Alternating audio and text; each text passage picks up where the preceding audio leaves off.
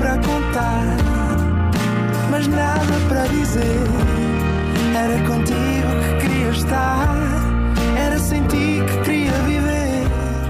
Tu complicavas o pequeno. Olá, sejam bem-vindos a mais um Nada de Mais. Comigo hoje tenho um excelente convidado, Luke Dessa. Olá, Olá, tudo bem? está tudo, obrigado. E contigo também? Também, também, obrigado. Ótimo. Bom, tu quando trancas uma porta, consegues seguir o teu caminho normalmente ou és daquelas pessoas que têm que voltar atrás e verificar uma ou duas vezes se a porta ficou mesmo fechada? Ahm, depende dos dias, realmente. Há dias em que hum, tranco a porta, vou à minha vida e fico a pensar: fogo, será que tranquei mesmo a porta? Se calhar não. Mas entretanto já vou a meio caminho e convenço-me a mim próprio que tranquei. Né? Apesar de não me lembrar minimamente se tranquei ou não. Mas acabo por me convencer: não, eu devo ter trancado porque eu tranco sempre.